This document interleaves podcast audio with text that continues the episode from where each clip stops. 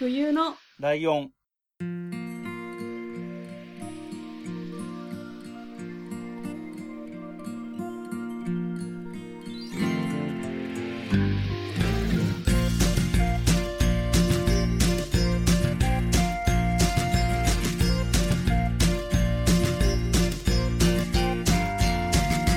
この番組は山梨県出身以外共通点のない2人がそれぞれ好きなことを話す番組です冬のライオン第110回椿ライドウです。真冬です。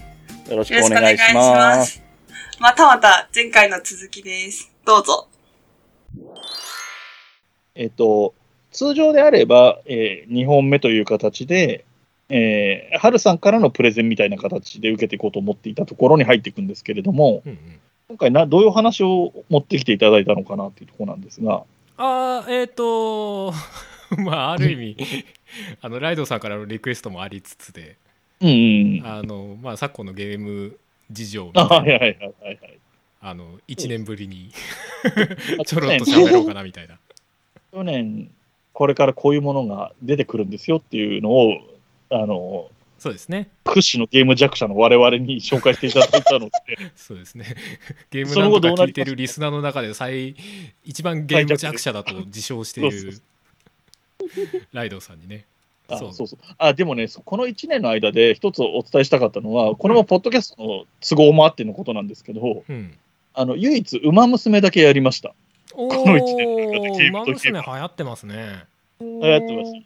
で、ちょっとそういう、今までやったことないものを体験してみようっていう形でやってる番組がありますので、うんうん。そっちで、そこで1ヶ月ぐらい、4月の1ヶ月間ぐらいやってみて、えっと、一応、ルールというか、課金なしでいきましょうっていう条件で、うんうん。1ヶ月やってみた感想を話すっていう番組を流したりするしたんで、うんううん。んそのためにやってみたって感じだったんですけど、うん。まあ意外とハマりましたね。1ヶ月が。ラさんとかはあの内容に関してはすごいピンとくるんですか？まあ要は僕好きな世代の馬がいっぱい出てくるんで、ガチハマり勢みたいなとこあるんですよ。題材としては競馬ですよね。競馬のそうそうえっと、まあ競馬馬を。を実際にした馬をモデルにして、女の子のキャラクターにして、そうですね。競馬場みたいなところを走るっていう、うんまあ擬人化というのか女体化というのか。まあ、そ の馬もメスに、メスというか女の子になっちゃうんで、まあ、女体化に近いです女けど。体化ですね確かにね。そうですね。で、その出てくる馬がもともと実在する馬をモデルにしてるので、そのモデルにしてる馬が、僕が割と夢中で見てた1995年とか6年とかそのぐらいの頃の馬がたくさん出てるので、うんそこの思い入れが強くて、うん。うんうんこの世代がすごい好きっていう5人ぐらいを集めて応援するみたいな、応援するとか育ててるとか、そういうハマり方をしてたので、いやでも多分。思い入れがあったらかなりすんなりというか入っていけるゲームだろうなとは思いますけどねあれね。俺も実際ちらっとだけ入れたんですよ俺は逆に競馬に思い入れがなかったから全然ハマりはしなかったんですけどでもゲームのその作りというかで出来はすごい良かったと思いますあのゲーム。そう。ん。あのなんだろう。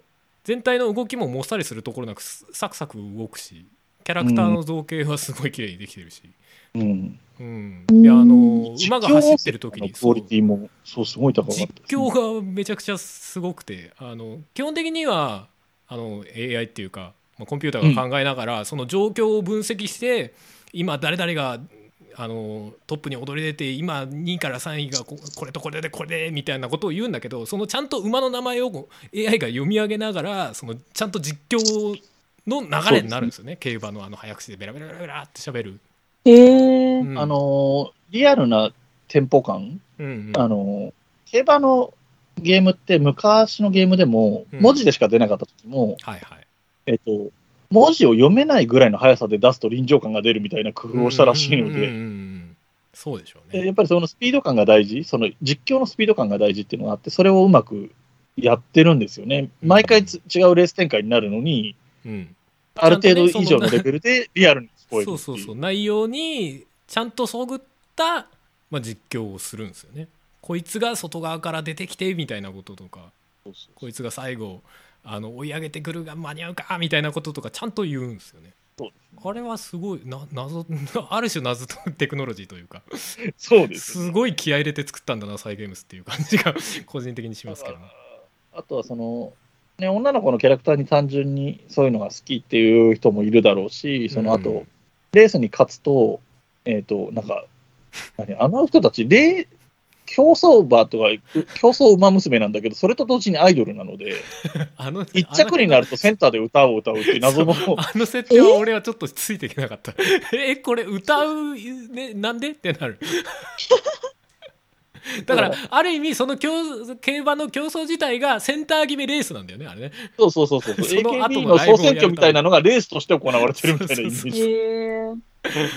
だから毎回終わるとそのアイドルアイドルっていうかそう馬娘たちが歌を歌って、それ、え映像もだからその都度、その都度ね、そのだからセンターが誰で、2番手、3番手が左右にいるんだけど、うん。まあね、それそういう CG を作るのにどのぐらいのストックがいるのかとかわかんないですけど、うん。そのいろんなパターンに対応できるようになってるので、そうですね。で結構なキャラクター数が同時に表示してみたいなそれでもスあの自分のスマホそんなスペクターがないですけどそれでもちゃんと動いてたりとかした。ああ、わおすげえですげえテクノロジーと思って 思ったりしてましたね。そうですね。だから、いろんなタイプの人がハマれる感じ、その女の子のキャラクターの性格とかそういうのも含めて、そういうところが面白いっていう人もいるだろうし、うんうん。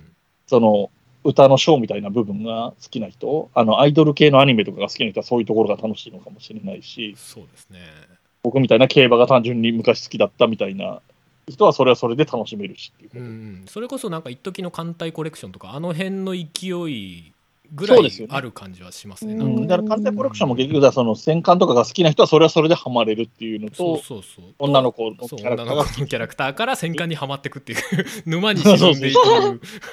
どっちからどっちの沼にもはまっていくみたいな感じが似た感じはしますけどね。まあでも艦隊コレクションは別にアイドルちゃんみたいに踊ったり歌ったりしなかったですから、ああ、まあなかったです。まあ、なんかそこになんかさらにこう、まあ、ゲーム要素じゃないけど追加してったっていう感じはしますねっていうぐらいが僕がゲームやったといえばそのぐらいだったんですけど、そうですね。去年あれでしたね。自分が出た時にはあの今年の今年っていうか、まあ、2020年の末に、うん。あのうんうん。プレイステーションと XBOX の新型のハードが出るんすよっていうそうですね。はあみたいな。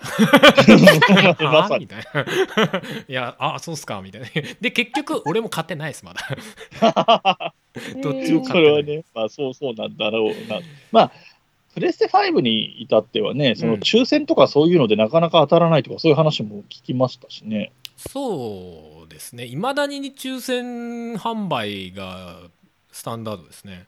だから今、うん正直俺、ちょっとい最近 PS5 欲しくなってきたんですよ。ちょっとまあ、あはいはい。やりたいソフトがちらほら出てきて。うんあそろそろ買っとくかなーって思ってしばらく PS5 のこと忘れてたんですけどあ買おうかなって思ったらどこにも売ってないみたいなね。近くのその家電量販店とか行ってもやっぱりそのいついつにまた予約というか抽選をやりますんであのその時にネットでその抽選の登録をしてくださいねみたいなことが店頭に書いてあるみたいな。うん。現状でもまだそんなぐらいなんでそれこそ1年経ってからでもなんかまだ抽選とかやってる可能性は全然ありますね。あの今、話の流れ的にどうかはよくわかんないですけど、あのリングフィットもハードすごい売売ってない時長くなかったですっけ？うんそうですね。ブーム的になった時になかなか手に入らないとか言ってる人がいっぱいいたよ。うんうんうん。コロナ入るか入らないかぐらいいや入った後か。うん。まあでもそうそうそうですね、そう需要が劇的にボーンって増えて。うん。なんかうん。世の中、なんかゲームハードとかそういう機械類うん。って、あの僕の持ってる昔のイメージで言うと、余るぐらい作ってたようなイメージがあるんですよ。まあその頃ってバブルの頃なので、うんうんそういうのもあるのかもしれないですけど、うんうんうん余るほど作って売ってたのに比べると、今は割と生産数とかって、計算して少なめにとか、余らない程度にはうん意識して作ってるのかなとか思いますよね。そのなかなかその抽選がいつまでも続いてたりとか、品薄状態とかいうのを聞くと。そうですね単純にうん。あのゲームハードをパソコンとして考えるとうん。めちゃくちゃ売れてるパソコンなんですよ。だから多分 CPU は足りてないんですよね。CPU っていうか。まあ実際そのあの生産が遅れてる原因はなんか CPU が結構足りてないみたいな。まあ、コロナの煽りもあるのかあとあの、うん。ビットコインってあるじゃないですか暗号資産。あはいはいはい。そう。あれっていうのはなんかマイニングっつって要はすごいパソコンに計算をさせるとちょっとだけおおあのお立ちんとしてビットコインがもらえますみたいな仕組みがあるんですよね。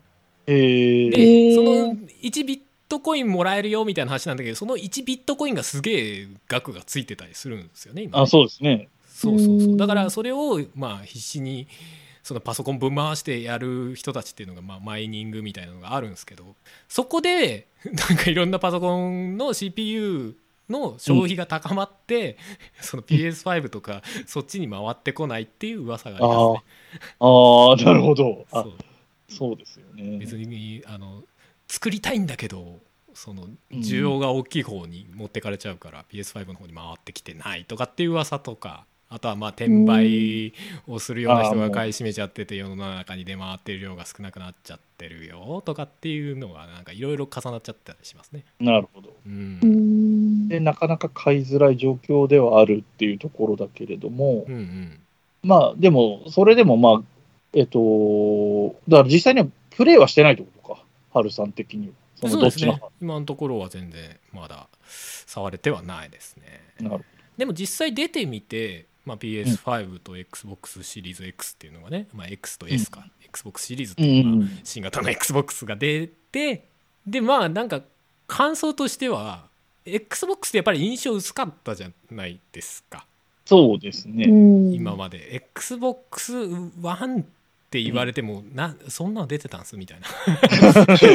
感じじゃないですか、まあ、そもそもゲーム興味ない人は、まあ、ゲームハード言われてもピンとこないだろうけど。XBOX っていたのみたいなうん。状況だったと思うんですけど。正直今ちょっと XBOX が巻き返してる感みたいのはそのゲーム界隈ではありますね。へうんうんうんうん、っていうのもそもそも確認なんですけど、XBOX はマイクロソフトなんですっけ？そうですそうです。マイクロソフトがやってるゲームハードですね。うん。うんうんうん。はいはいそうなんですけども。そこが今あのー XBOX ゲームパスっていうサービスをやり始めててですね。はい。簡単に言うとあのゲームのサブスサブスクリプションを始ほうめたんですほうほうほう。あ、へー。はい。えー、なるほど。月額1000今げ今だと月額1100円かな？うんうん。まあだからちょっとしたあの映画のサブスクと同じぐらいの値段あ、そのぐらいですよね。ううんん、でゲームがアホほど遊べます あそういうことです。だから多分、あ100の、動画で言うとと、このネットフリックスとかに映画がいっぱい見れますよって言ってるのと同じような。うんうんうんことですねそうそうそうそう時々あるじゃないですか。ななんか見ようと思ったやつレンタルなんだみたいな見放題じゃない。ああります。あうんるじゃないですか。あんな感じじゃなくて普通にあのうん、対策で呼ばれてるようなやつが普通にいっぱい入ってるんですよ。ああ、そうなんで月額1100円っていうサービスを今やってて。うん。でやっぱりねそれがかなりフックになってるというか引きになってるというか。うん。うんうんで XBOX をなんか見直してる人っていうのは結構ありますねで現状自分もそれを、まあ、1年だけ入ってて、まあ、12月ぐらいまでそのゲームパスの,、あの登録が残ってるんですけどうん。あのーうんうんすごいすごいすごいいいサービスなんですよそうですよね。でもなんかねもう俺なんかはいろんなゲームやりたいゲームをいっぱいあ頭の中にうん。まあ、ストックっていうか積んであるんですよね。これもやってみたいなみたいのをいっぱい積んであってでなんか新しいゲームをやりたいなっていう時にその中からななまあいいやつを買ってこれやろうっていうやつを買ってやるみたいな今までスタイル,、スタイルだったのがいきなりもう目の前にそのやりたいソフトがいっぱい混ざっている100本ぐらい入ってるやつをドーンって出されたみたいなどうぞって言われて、いやー、いっぱいやりたいやついっぱいある、これもこれもこれもこれもこれもつまみ食いしちゃおうって言って、結局どれも進んでないみたいなのが現状。ああ、ああ、そっかそっか。そ そうっか。いいんだか悪いんだかみたいなね。うんああ、難しい。そうそうまあ変な話、今までの方が、その経済的な事情も含めて、ある程度それがストッパーになってるから、終わってから次のやつみたいにいけてたのが、うんうん。ああ、確かに。いっぺんに全部やっていいですよって言われちゃうと、どうしていいかみたいなことになるんだ。そうそうだからちゃんと自分の中で整理してそのいっぱい目の前に出されてるけど一個ずつちゃんと食べきっていく人だったらいいんですよ多分うんうんうん。うんうんうんでも俺もそうそうそうそうあのなんだろうおせちみたいなの出されて全部回しで食べちゃうんですようんうんうんとりあえずこれ食べてこれ食べて別の食べて別の食べてみたいなことやっちゃうからなんか全部なんかなくならないでお腹いっぱいみたいななるほど。いや前提としてめちゃくちゃいいサービスなんですよ1100円ってああのどうかしてんのっていうぐらい安いんですよ普通に考えてまあ安いですね。だってその、そう一本のソフトの値段としたって安いぐらいのイメージ。そうそうそう。そううん。だから元の元を取るとかっていう頭でやったら一瞬で元取れるんですよ、うん、そうですね。あの、プレイヤー側がね。うん。うん。適当に3本ぐらいゲームつまんだらもう多分元取れてるんですよ金額的にも、うん。うんう。ん。だからそんぐらいコスパがいい、まあ、現状だとね、まあ、もしかしたら後々値段上がったりとかする可能性はまああるにしても。うん。うんまあそういうサービスをやってるんで XBOX がなんか今ちょっと盛り返してきてるよねみたいな。で PS5 は5でなんかなかなかこういいソフトラインナップがなかなかこうやっぱ開発期間がね長引いてるみたいなのがあったりとかしてなかなかこれっていうソフトが出てこないんでねちょっと大丈夫。うん。PS5 みたいなのは正直ちょっとありますね。ハードが、うん。スペックが確定しないと、その、なんていうの、ソフトを作る側としても、それを最大限に活かせるようなものを作りたいと思うと、うん作るまでに時間がかかったりとか、そういうことがあるんですかね。というよりかは単純にそのみんなが振り向くような対策っていうのあにあー、そういうことか。現状そのゲーム業界というか開発してるところがどんどんその開発期間が長引いちゃってるんですよね要はねああ。うん。だからそもそも新しいハード出ましたって開発してました。でもだんだんなんかやっぱり長引いちゃいますねみたいな。そんなすぐ出せねえっすみたいな。それこそ対策になると開発に何年っていう時間が普通にかかっちゃうんで。なん。かその辺もなんか面白いというか、不思議な、僕が知ってる頃とは全然違う状況だなって思うのが、あの、ネットの、インターネット回線を使うのが前提になってるから、うん。なんか、不具合あったりしても、後からパッチを貼るとかいう言い方しますっけ？はいはいはいはい。アップデートね。的、に、それバグがあったのが直されたりとか、なんか追加のコンテンツが入ってきたりとかみたいなことができるんだから、一旦出せばいいじゃんみたいな気がしちゃうんですよ。そういう、あの、開発に時間かかるとか言われると。まあでもその前提の段階というかある程度ちゃんと形をなすまでは作らないといけないわけじゃないですか。そう、そういうスことね。トーリーとしても発売した直後は中途半端な状態でしか遊べねえっすはさすがにまずいまあ、そうか。じゃん？あうん、でそ、その最低限ここまではやれますよっていうのを作るっていうところまでのハードルが高いというか、時間がかかるっていうか。そうですね開発が、まあ、どんどんゲーム自体がそのリッチになってってるんで、そうですね。開発自体がどんどん時間がかかる映像の綺麗さとかもうんうんすごいし、シナリオもね、複雑だったりとか、うんうん分岐の仕方とかもまたね、いろいろあるんだろうし。うんうんうんそうなんですよね。でもそんな中 XBOX はだからその最新作じゃないけど、あの、うん。ゲームパスの中にいろんなソフトがあるんで好きなので遊んでね。でしかもその過去のハードで出たやつも最新ハードで遊ぶとちょっとグレードアップして遊べますみたいな。フレームレートっていう、ええ秒間何コマ描写するみたいな。そういうのがちょっとグレードアップしますよとか映像がグレードアップしますよとかでなおかつ最新のその XBOX 向けに出たソフトも遊べますよみたいな。るほど。な、うん、ことになっててあそっちの方がいいんじゃねって思ってくら替えしてる人が今ちょちょちょこちょこ見かけますね正直ね。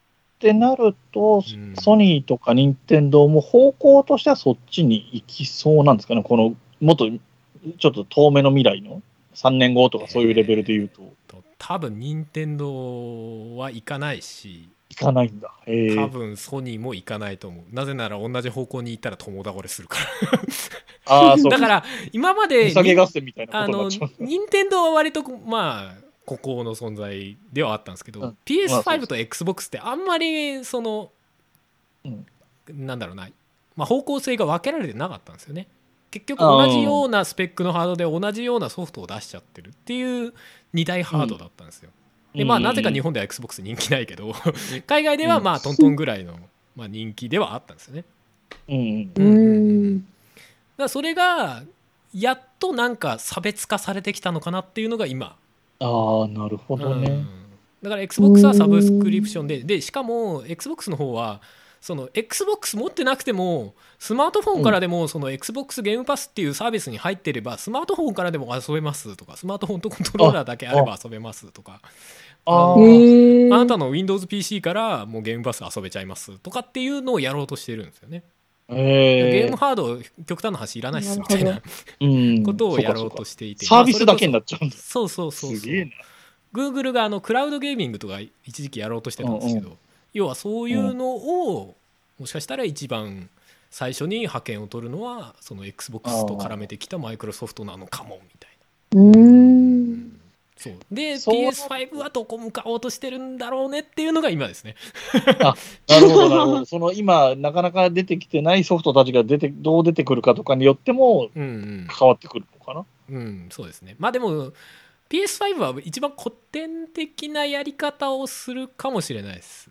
なんか単純に要は自分の要はソニー配下の開発メーカーにいい開発メーカーを集めていいソフトを作ってで自分のところのゲームハードだけで出すみたいな、プレステでしか遊べないそうそう。ゲーム。ゲーム。だけどめっちゃ引きがありますみたいな。なるほどね。うん鳥山明先生の漫画が読めるのはジャンプだけみたいな。そうそうそうそうそう。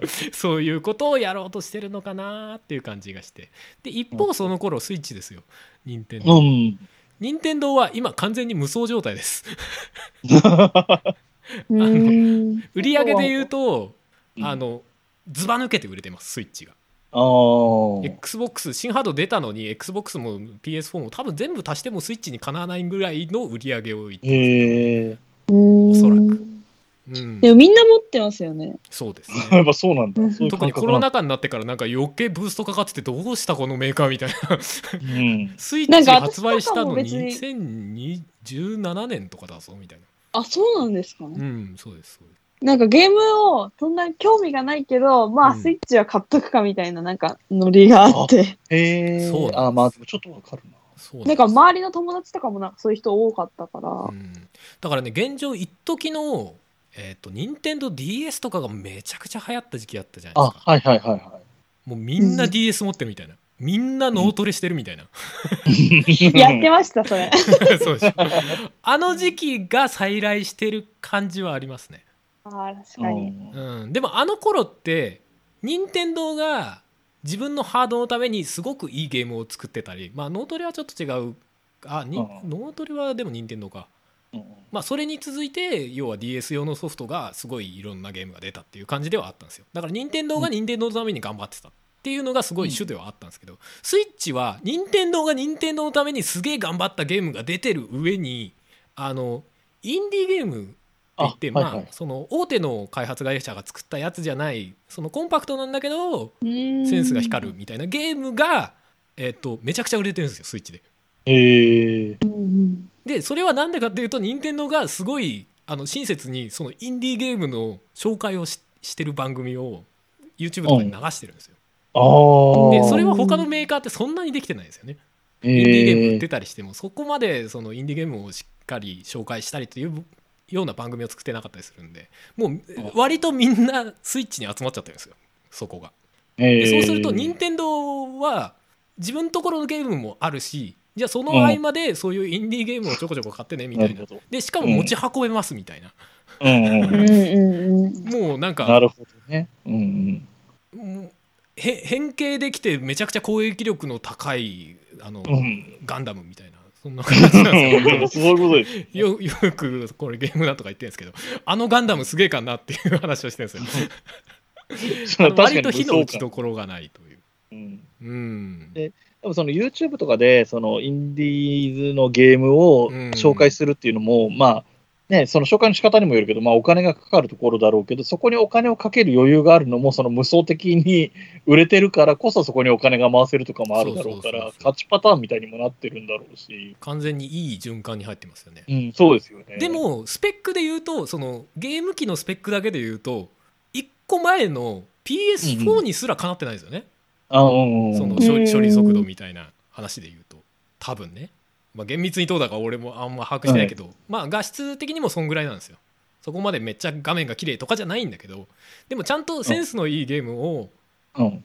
あの集めてきてでまあ自分任天堂自身でもセンスのいいゲームを出してでそれが手軽な感じに手頃に遊べるのいいよねっていうソフトを集めてるのが任天堂なんですよ。そう。だからいろんな人がゲーム好きじゃない人でもそうそうやってそう。そう。面白いみたいなうんゲームを集めてる。だからスペックが必要なゲームばかりじゃない。まあそういうゲームも多少あるけど、う。うん。うん。なん。かあの弾丸論破がはいはい好きって話を結構してると思うんですけど、はいはい。そうですね。あの、ずっと PSP から最初出てて、うんうん。次ビータでってなってたんですけど、スイッチでなんか出ることになったんですよ。はいはい。おお、そっか。そう、ありまなんかその、今までやってたゲームが全部スイッチで1個のソフトでできるみたいな。総集編みたいなねまとめなんか、そうなんですよ。で、それのニュースがまああった時に、うんうん。なんか結構友達から連絡来て、アニメ見てやりたかったけど、ビータ持ってないからやってなかったみたいな。でもスイッチだったらあるから、やってみるみたいな。結構言われて、ううんん。そうなの？みたいな、嬉しい。だから、でも正直本当にあの現状スイッチにゲームが集まりつつある感じはありますようん、そう思いました。最新のうんゴリッゴリのすげえグラフィックめっちゃ綺麗でしょとか写実的フォトリアルでしょみたいなゲームは正直あのハードではできないですけどそれ以外のゲームはほぼ集まってる感じが正直ありますうんだってみんな持ってるからソフト出したらいっぱい売れるじゃんって言ってそそれだけでもなんですよねやっぱゲームメーカーとしては出す価値があるんですよね。そうですよね。なんか、イメージ的に言うと、あの、テレビの、テレビのアニメとかで言うと、ちびまる子ちゃんとか、ドラえもんとか、うんクレヨンしんちゃんとか、えっ、と、名探偵コナンとか、はいはいはい。ああいう感じなのが任天堂みたいなイメージなんですよ。僕の今思って、聞いてて思っ。でうん深夜アニメのゴリゴリのアニオタしか見ないみたいな枠でやってるのは、その、Xbox とか、プレステとかなのかなっていうような印象？そうですね。アキラとか広角機動隊をやってるのがなんか PS とあか Xbox みたいなそういう感じですよね。そこはみたいな。あの、なんか業界では超評価されてる。かるけど、みたいな感じ？あ一般の人からすると。そうそうそうそう。そうなんですよね。まあなんか最近で言うとね、あのなんかスイッチの有機 EL モデルが出るとかっていう話もありましたけどね。あのディスプレイがその取り外して使う時のディスプレイが有機 EL になりましたよみたいな。へでーなんか本体の値段5000円上がりますみたいな。だからその取り外して使うのことが多い人はこっちやってもいいかもねみたいな。うん、クオリティ分ちょっと高めだけど、クオリティいいですよっていうこと。そうそうそう画面、まあ、目疲れにくいとか発色が良いですよみたいなでも俺ほとんどあの据え置きでテレビ画面に映す方しか使ってないんで、まああんま意味ねえなみたいな。感じではあるんですけど。そう。すると、えっと、まあ、ハードとしては、まあ、一旦動きがね、今日、この1年間の中でその発売すべきものがは予定通り発売されたというところで、うんうん。ある程度落ち着いてて、で、あとはだから、これからそのソフトの方が、どういうものが出てくるのかっていうところが、これからの動きというか、その競争的な部分では、差が出るとか出ないとか、ねどこが勝つかとかっていう話になるんですかね。そうですねでもどのメーカーも例えばマイクロソフトとかソニーとか任天堂も自自社のすごいクオリティの高い、まあ、トリプル A 級みたいな話を言ったりするんですけどそういうゲームを作ろうと思うとやっぱり開発期間がすごい長引いちゃうんですね。でそうするとそんな連発はできないですよね。ああ、なるほど。だから任天堂の そのうまいところはその開発期間の間抜けちゃうところをいろんなゲームがもう埋まってんすよ。ガーあってあ、ああ、そうか。やっぱ手数が多いからなん、そねそこがつなげちゃうんだ。そうそうそうそう。で PS とかはやっぱちょちょっと薄いんですよねそこがね。うん。そうだからなんかそこがちゃんとつながっていくのかが今心配みソニーっぽいですよね。たいな。なんかかつて松下と戦ってた頃のソニーを思い起こさせる感じがありますね。う んそうなんです。いやでもそういうとこありますよねソニーは確かにね。あの、すごい、なんだろう、プライド高くて頑張ってんだけど、うん物量とかで負けてる感じがすごいする。そうっすね。あーまあでもね、そのプレイヤーに寄り添う姿勢みたいなのは今ものすごい任天堂が評価が高いですね。ね、あと、まあ、どうしたって、ライトユーザー向けみたいなところもあるとも、まあ、あの、何、ヘビーユーザーも対応できるんだろうけど、ライトユーザーに間口が広いみたいな印象は圧倒的に強いですよね。そうですね実際もうだいぶ前からそうではあるんですけど今はなおさら。でももうなんかある程度そのゲーム機のスペック競争っていうのはなんか終わりを迎えてきたのかなって思わなくもないですけどね。うん。いや、もう、だから、そういう意味で言えば、任天堂は、スペックじゃないだろうと思ってるから、あのスイッチみたいな、なんか不思議なシステム、うんうん。取り外せるとか、コントローラーが2つに分かれて別々に使えるとか、うん。なんか今まで誰も考えなかったような不思議なことをいろいろやってきた印象があるんですよね、スイッチってやっぱり。そうですねまあ、が圧倒的に違うのはやっぱり任天堂はおもちゃ屋なんですよね基本がね。あうんうん。そうそううんそうそう。もともと花札屋が任天堂だったっていうまあうん。ルーツもあるっちゃあるんですけど。そう。任天堂はなんかテレビゲームだけど内容はおもちゃ的な面白さを追求している気はしますね。そなんかねうですよね。でなんか XBOX と PS はやっぱりビデオゲームっていうそうですね。コンピューターゲームみたいなノリがありますよね。っていうなんか印象の違いはありますよね。なんかありますね、確かに。うんうん。まあと言いつつ私は今 PS5 が欲しいです。えっ、と、一応来年も来てほしいと思ってるので、来年への布石の話をしておくと、えー来年来る頃には実際5、プレステ5買って使ってみたけどどうだったっていう話があるのかな？聞けるかなっていう感じですかね 年一この番組だけ聞いてると年一ウォッチャーみたいになりますねなんかね。そうです。あの、僕らのこのゲーム弱者にゲームの状況を教えてもらうっていう、時々あれですよね。年一で更新するみたいな。なんかうんリアルのラジオということでもそういうゲストいますよね年1回来るゲストあ はいはい。毎年この時期になると来るっていう。そうでその人を聞いたたびに「ああもう1年経ったんだ」みたいな。ああぜひそういう人になってもらいあ、たい。本当そうですね。ありがたいです。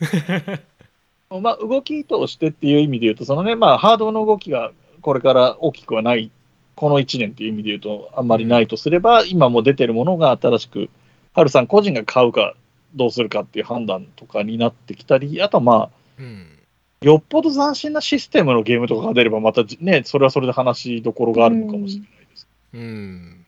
まあでもスイッチが分かんないですけどね。突然ああの新しいスイッチ出しますみたいな。要は次世代のスイッチ出しますとか言いかねないというか噂はずっとありますね。えなんか後ろで裏で作ってるらしいよみたいな話が前段にあって最近その有機画面が有機 EL になりましたっていう、あそうか。っていう。あ 新ハードじゃねえんだみたいな。のが出てきてちょっとみんなおおおおみたいな。あれ？新ハードじゃないの？みたいな。任天堂スイッチの新ハードって、例えばファミコンからスーパーファミコンになるみたいな、はいはい。あのコンセプト的に同じもののバージョンアップみたいなイメージなんですかね？分かんないです今のところ不明だけど、うんでも現状スイッチの形式がすごく当たってるのでわざわざそのスタイルを手放すことはしないんじゃないかな。単純にススペックアップ版みたいのを出すでも全然いいんじゃないかなって気はしますけどね。そうですうね。ん。へえ。さすがにちょっとねスペックが足りなくなってきたっていうのは正直あるまところであ、はあーなるほど、なるほど、そうか。うん。プレステ4にも及ばないぐらいって言ってましたもんね。そうそうそううん、それだとさすがにちょっと足りないっていうのも、まあ出てくるかもしれなういね。ん、最新ゲーム機が出せないというかそこの差が広がりすぎちゃうのはちょっとねみたいなのはまあ多分分かんないけど23年後ぐらいにはあるんじゃないかなという気はしますねあ。うんゲーム業界っていうと、でも見方としてはやっぱりそのハード面とソフトとうん、ですもんね。そうですね。でちなみにちょっと一つだけ軽く聞きますけど、僕が聞いたことある名前が出てきそうですけど、うん、この1年ぐらいでこれ一番面白かったっていうゲームってなんかパッと出せます？えー、すごいハマったって言えば「ゴースト・オブ・ツシマ」っていう。ああ、そうですよね。その辺が名前が出てくるかなとは思ってたんです。そうですね。ゲームなんとかで。うんうん、おっしゃってた結構ので。熱を込めて喋っておりましたけど、まあ、きょやったの自体は去年の年末ぐらいでしたけど、うん。うん、まあ要はあのえっとまあモンゴルが対馬に攻めてきた時の、まあ、エピソードを、まあ、追体験するような、まあ、ちょっと史実に基づいてるようなちょっとフィクションが入ってるようなみたいなゲームなんだけど、まあ、侍が主人公ででまあそいつででうん。あのものすごく日本的なあのオープンワールドああ、の世界を、まあ、旅をするというか冒険をするというかみたいなゲームなんですけど、うんその日本感のこだわりがめちゃくちゃすごい海外ゲームです。そこがミソなんですよね。え外国人から見た、すごい、ちゃんと外国人がちゃんと調べた日本みたいな。そうそうそうそううんあの日本人から見ても割と納得感がまあまあ本当にうるさ型はちょっとねああ、まあね、ここが違うマニアみたいな人はまた違っていうのうかもしれない。そうあるけどまあまあ普通の人からが感じる侍感みたいな。うんうん。あの忍者じゃないですよ。忍者のゲームってよくあるんですよ。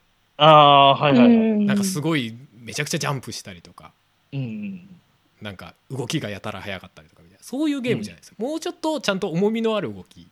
なんか人を切る時もなんかスパッて切れるんじゃなくてザクブッシューみたいな、ああ。ー、えー、ああうん、そういうこうまあ一言で言っちゃえば渋いうん。侍ゲームがあってそれがとても良かったですね。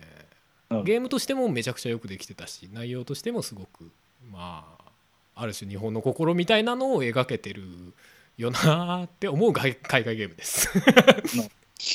海外開発のゲームですね。この質問をするときに、僕の中で想定した答えの一つがそれだったんですけど、うん。もう一つが、まあちょっと最近すぎて逆に出さなかったのかもしれないんですけど、R タイプ。はいはいはいはいあれタイプね。をなんか最近割と、あの、熱く語ってたかなという印象があったので、そうですね。ゲームなんとかでは語ってましたけど。うん。あの R タイプファイナル2っていうゲームが。矛盾がっていう。あの十十何年前に R タイプファイナルっていうゲームが出てそれの続編っていうね。